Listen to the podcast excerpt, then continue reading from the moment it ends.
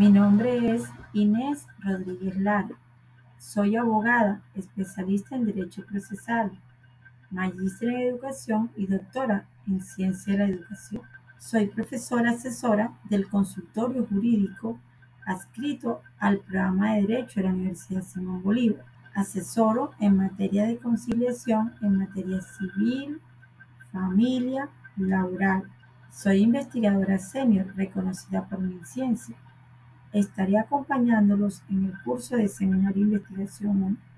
Por medio de este recurso de podcast, compartiré con ustedes unos tips teóricos y prácticos de la experiencia investigativa del estudio de caso.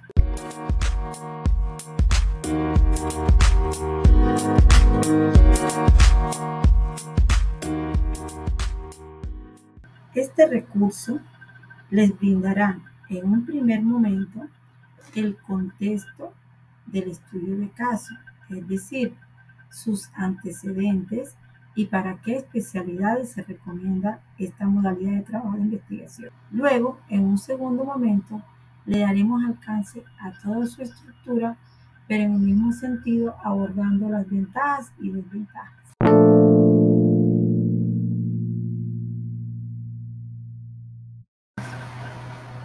Como introducción a la temática, el estudio de caso corresponde a los nuevos tipos de investigación y surge especialmente en la ciencia de la sociología, la antropología, pero toma su relevancia en la psicología clínica.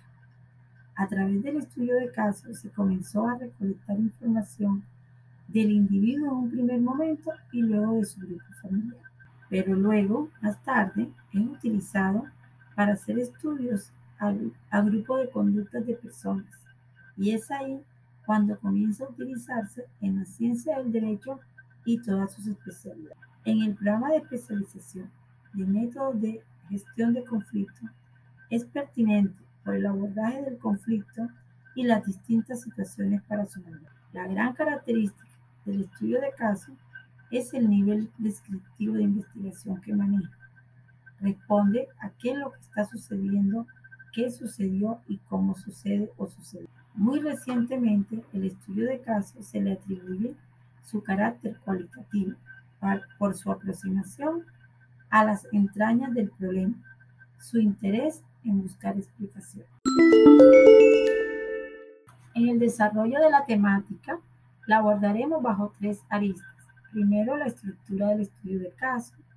Luego, resaltaremos las competencias investigativas que desarrolla la modalidad de investigación del estudio de caso. Y tercero, las críticas más comunes que tiene esta modalidad de trabajo de investigación. En lo que se refiere a la estructura del estudio de caso, tiene un primer elemento que es la identificación del caso. Se debe hacer una selección de un caso novedoso que corresponda a un lazo de tiempo determinado. Luego, la formulación de preguntas de investigación. Entre más preguntas se formulen, es mejor se logra una mayor sistematización del problema de investigación. ¿Cuántas deben ser las preguntas? No existe una fórmula de cuántas deben ser las preguntas. Se nos están recomendando 5 a 6 preguntas específicas. Luego, es necesario diseñar las técnicas de recolección de información. Para esta modalidad de trabajo de investigación se recomienda la observación participante, los diarios de campo, la entrevista, el cuestionario y las historias de vida. Luego de haber aplicado las técnicas de recolección de información, se debe entrar al análisis de la información, que desde un paradigma orientador histórico hermenéutico exige la comprensión profunda del caso.